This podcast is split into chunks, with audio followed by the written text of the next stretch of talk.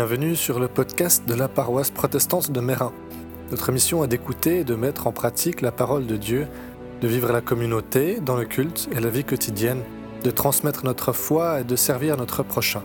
Si vous êtes à Genève, c'est avec joie que nous vous accueillons. Voici maintenant un message qui, nous l'espérons, saura vous édifier et vous encourager. Bonne écoute. Nous lisons dans l'Évangile selon Jean au chapitre 4. Le Seigneur sut que les pharisiens avaient appris qu'il faisait et baptisait plus de disciples que Jean. Toutefois Jésus ne baptisait pas lui-même, mais c'étaient ses disciples. Alors il quitta la Judée et repartit pour la Galilée. Or il fallait qu'il traverse la Samarie. Il arriva donc dans une ville de Samarie nommée Sichar, près du champ que Jacob avait donné à son fils Joseph. Là se trouvait le puits de Jacob. Jésus, fatigué du voyage, était assis à bord du puits. C'était environ la sixième heure. Une femme de Samarie vint puiser de l'eau. Jésus lui dit Donne-moi à boire. Car ses disciples étaient allés à la ville pour acheter des vivres. La femme samaritaine lui dit Comment toi, qui es juif, me demandes-tu à boire, à moi qui suis une samaritaine? Les juifs, en effet, n'ont pas de relation avec les samaritains. Jésus lui répondit Si tu connaissais le don de Dieu, et qui est celui qui te dit Donne-moi à boire C'est toi qui lui aurais demandé à boire, et il t'aurait donné de l'eau vive. Seigneur, lui dit-elle, tu n'as rien pour puiser, et le puits est profond. D'où aurais-tu donc cette eau vive? Es-tu plus grand que notre père Jacob, qui nous a donné ce puits, et qui en a bu lui-même, ainsi que ses fils et ses troupeaux? Jésus lui répondit, Quiconque boit de cette eau aura encore soif, mais celui qui boira de l'eau que je lui donnerai n'aura jamais soif et l'eau que je lui donnerai deviendra en lui une source d'eau qui jaillira jusque dans la vie éternelle. La femme lui dit, Seigneur, donne-moi de cette eau, afin que je n'ai plus soif et que je ne vienne plus puiser ici.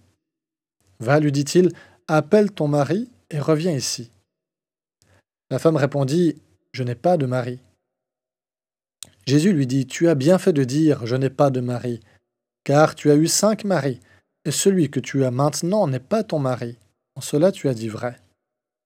Seigneur, lui dit la femme, je vois que tu es prophète. Nos pères ont adoré sur cette montagne, et vous dites, vous, que l'endroit où il faut adorer est à Jérusalem. Femme, lui dit Jésus, crois-moi, l'heure vient où ce ne sera ni sur cette montagne ni à Jérusalem que vous adorerez le Père. Vous adorez ce que vous ne connaissez pas.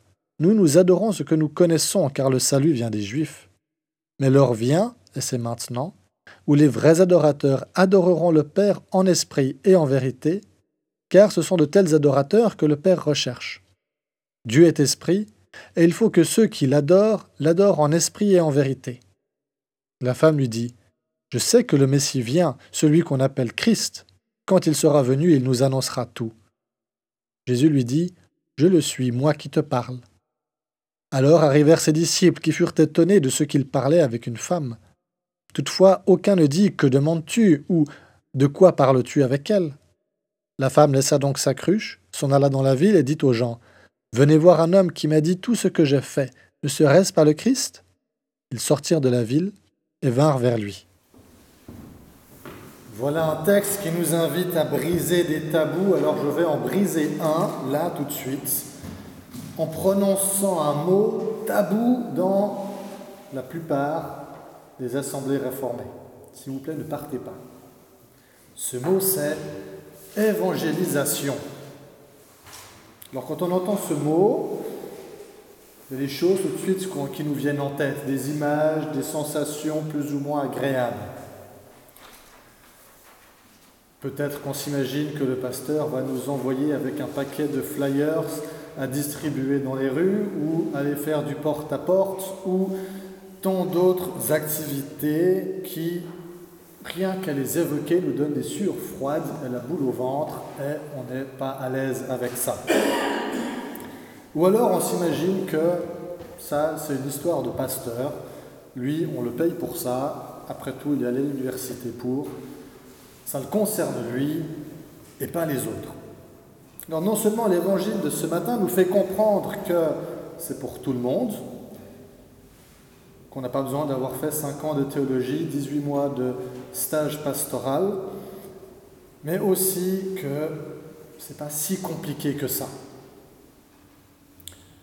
évangéliser comme Jésus, c'est aimer les autres suffisamment pour leur partager la bonne nouvelle à son propos. S'il y a un truc à retenir en sortant tout à l'heure, c'est ça. Évangéliser comme Jésus, c'est aimer les autres suffisamment pour leur partager la bonne nouvelle à son sujet. Nous regardons le texte. Les quatre premiers versets, c'est un texte qui est long. Jean-Marc n'a pas tout lu. Il y a encore un ou deux versets que je vous lirai plus tard. C'est un texte qui est long. Et les quatre premiers versets, on passe un peu dessus parce qu'il ne se passe pas grand-chose. Voilà, ça place un peu le contexte général. L'action, ça arrive après, quand Jésus est au puits avec la femme samaritaine. Mais il y a quelque chose qui m'interpelle. On nous dit, Jésus quitte la Judée pour retourner en Galilée. Pourquoi est-ce qu'il fait ça? On nous dit parce que les pharisiens sont en train de tenir les comptes apparemment, ou en tout cas c'est un peu le bruit qui circule, on est en train de tenir les comptes de qui baptise plus entre Jean et ses disciples et puis Jésus et ses disciples. Et ça, Jésus est en train de fuir cette comptabilité entre qui de Jean, qui de Jésus. Et là, je me dis, on fait quand même pareil. En tout cas, à Genève, en 2023, on aime bien tenir les comptes. On se dit, mais quelle est la paroisse qui baptise le plus, ou le pasteur qui baptise le plus? Ah, mais Telle paroisse, ils ont plus de cultes, plus de pasteurs, plus de gens qui viennent au culte, plus d'activités, plus de catéchumènes, plus de confirmants, ou moins. Plus d'EMS, plus de sous, plus de bénévoles, voilà. Et on tient des comptes, on tient notre petite comptabilité pour se dire, ah, mais euh, quelle paroisse dans notre église protestante de Genève ou quelle région est plus performante qu'une autre, est plus attirante, plus ci, plus ça? Ce genre de comptabilité, on voit Jésus le fuit pour à la place aller chercher la rencontre individuelle au bord d'un puits. Et qui est-ce qu'il va rencontrer? Il rencontre une femme samaritaine. Et en faisant ça, Jésus il brise non pas un, mais deux tabous de son époque. Celui en tant qu'homme de parler avec une femme et celui en tant que juif de parler à une samaritaine. Alors on peut se poser la question, aujourd'hui, où est la Samarie? Je ne dis pas en termes géographiques, mais en termes symboliques. Quels sont les, territoires ou les populations que nous nous interdisons de rejoindre Quelles sont les barrières sociales, culturelles, économiques, politiques qu'on met entre l'Évangile et certaines populations? On peut se poser la question autrement. Autour de nous, à qui est-ce qu'il ne nous viendrait jamais à l'esprit de partager cette bonne nouvelle? On se dit, ah non, pas eux. Pour moi, une des barrières les plus flagrantes qu'on utilise en Église, c'est ce qu'on appelle notre registre. on aime beaucoup notre registre parce que ça permet de tenir une petite comptabilité de nos membres. Mais on classe les gens à Genève en deux catégories. Il y a ceux qui sont dans le registre des protestants et il y a ceux qui ne sont pas dans le registre des protestants. Pour vous donner un exemple, quand à Genève on construit un nouveau quartier, les églises qui sont un peu autour se disent Ah super, il va y avoir plein de gens qui vont venir dans ce nouveau quartier, il faut qu'on aille à leur rencontre. Ça, c'est super comme idée à avoir. Mais ensuite, le premier réflexe, c'est d'aller tirer la liste du registre et puis de dire, bon, on va y voir ces gens-là. Et quand on fait ça, on exclut d'emblée 91% des gens.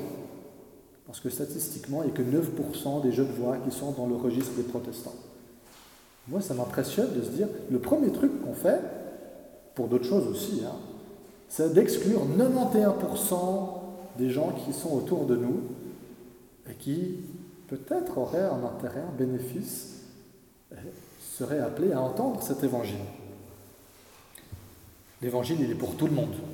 Il n'est pas que pour les 9% qui, une fois, ont coché une petite case sur un formulaire. Alors il y en a d'autres de ces frontières sociales ou culturelles que nous nous interdisons de traverser pour diverses raisons. Avec cette question, si on se demande bien quel groupe de personnes pas des individus, quel groupe de personnes en général on se dit eux, non Je vous laisserai répondre pour vous-même. Jésus, lui, n'hésite pas à franchir ses frontières, ses barrières, à faire exploser les tabous pour aller rencontrer une seule personne. Et comment est-ce qu'il la rencontre? Il la rencontre en lui disant ⁇ J'ai soif ⁇ Il arrive dans son humanité. Pas avec une stratégie, avec un discours répété, bien huilé, un joli flyers avec des jolies couleurs, pas avec des gros sabots, des grandes théories. Il la rejoint avec quelque chose d'essentiel, quelque chose qu'il peut vraiment partager avec elle. J'ai soif. Et il part de là pour l'amener à considérer une soif plus spirituelle. Ceux qui sont un peu familiers avec la conception de l'humain, corps, âme, esprit, il part de son corps, la soif, il va dans son âme avec la question de ses relations pour arriver à la question spirituelle de la soif spirituelle. Et cette soif spirituelle, elle est toujours très présente. Et on cherche de plein de manières différentes de la satisfaire.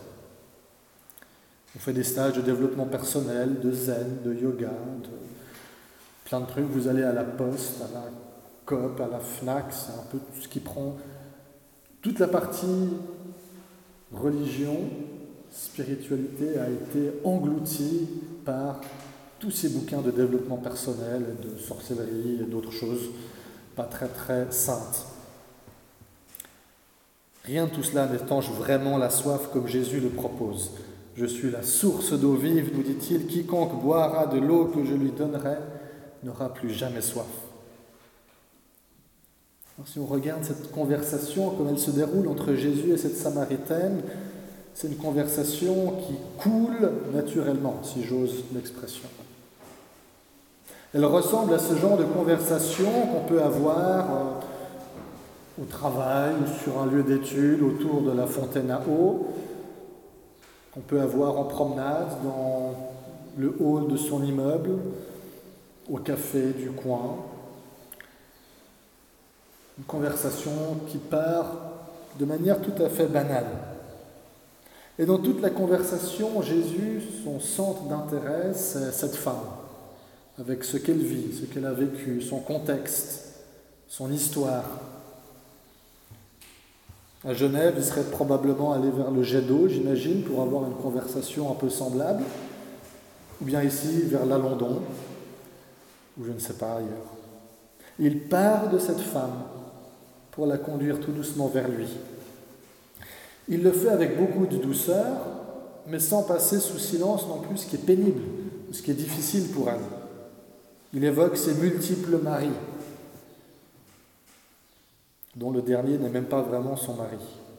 Il la rencontre dans toute sa fragilité d'être humain, avec ses échecs, avec euh, sa honte peut-être, avec ses péchés, avec tout ce qu'il a fait. Il la rencontre là. Et je trouve intéressant de voir que la Samaritaine, elle cherche à changer le sujet à ce moment-là. Elle dit Ah oui, toi qui as l'air très sage, à propos du temple là-bas, qu'est-ce que tu en penses? Alors, Jésus répond, mais pour la ramener ensuite à ce qui est essentiel, à elle-même.